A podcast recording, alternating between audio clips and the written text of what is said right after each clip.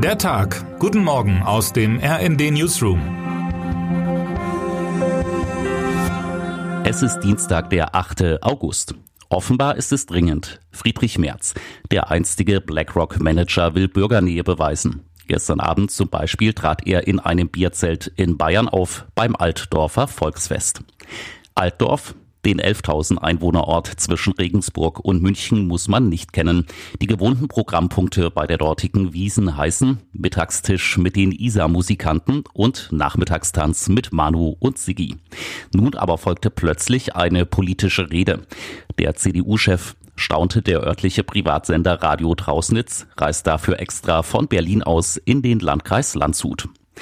Die in zwei Monaten anstehende Landtagswahl in Bayern steigert derzeit spürbar die Spannung allerdings nur innerhalb der Union. Niemand zweifelt daran, dass Ministerpräsident Markus Söder von der CSU nach dem 8. Oktober weiter regieren kann.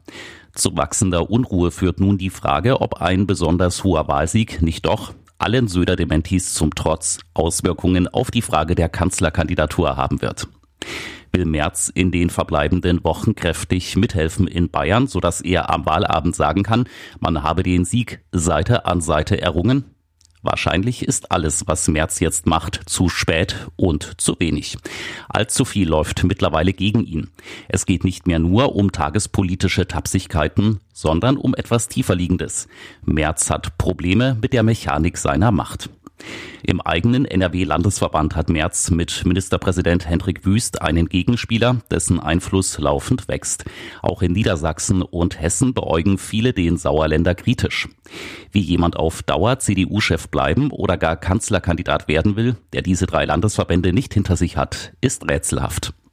Hinzu kommt eine für März ungünstige Altersdebatte. Daniela Fates und Alicia Mentgen aus unserem Berliner Büro rechnen in ihrem Feature zur Lage der Union vor. Im Bundestagswahljahr 2025 werde März 70 Jahre alt. Söder sei dann Ende 50, Wüst gerade mal 50. März notieren die beiden, wird der sein ohne Regierungserfahrung. Der 80 Jahre alte Joe Biden erweckt unterdessen den Eindruck, er folge fröhlich dem Pfadfindermotto jeden Tag eine gute Tat.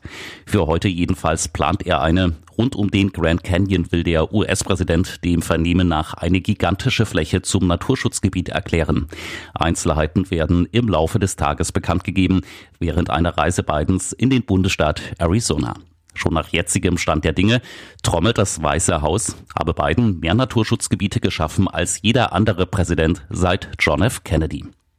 Um den Schutz der Natur geht es heute auch bei einer Konferenz in der brasilianischen Metropole Belém. Der Gastgeber, Brasiliens Präsident Lula da Silva, empfängt die Präsidenten der Amazonasstaaten zu einem zweitägigen Gipfel. Es geht um eine nachhaltigere Politik für die Region. Neben Brasilien gibt es acht weitere Amazonasstaaten, Bolivien, Kolumbien, Ecuador, Französisch-Guayana, Guayana, Peru, Surinam und Venezuela. Ihr Zusammenrücken gilt trotz aller Unzulänglichkeiten als gute Nachricht für den Amazonas. Die Amazonasstaaten wollen eine gemeinsame Linie abstimmen für die nächste UN-Klimakonferenz Ende des Jahres. Man ahnt, dass es heute in Belém nicht zuletzt darum geht, gemeinsam die Hand aufzuhalten. Doch als puren Egoismus kann das niemand abtun. Der Regenwald der Amazonasregion ist, allen Abholzungen zum Trotz, noch immer der größte der Welt und für den gesamten Globus wichtig. Termine des Tages. Das Statistische Bundesamt in Wiesbaden gibt heute die Inflationsrate für Juli bekannt. Im Achtelfinale der Fußball-WM der Frauen trifft heute um 10 Uhr Kolumbien auf Jamaika. Um 13 Uhr folgt die Begegnung Frankreich-Marokko. Wer heute wichtig wird. Donald Trump tritt heute in Windham, New Hampshire auf. Den 14.000 Einwohnerort hat der 2020 abgewählte Präsident sehr bewusst ausgewählt. Bei der damaligen Wahl kam es dort tatsächlich zu Pannen bei der Auszählung. Diese konnten zwar das Wahlergebnis insgesamt nicht beeinflussen, doch Windham bietet Trump eine passende Kulisse für die Fortsetzung seiner Verschwörungstheorie, wonach Joe Biden illegal ins Amt gelangt ist.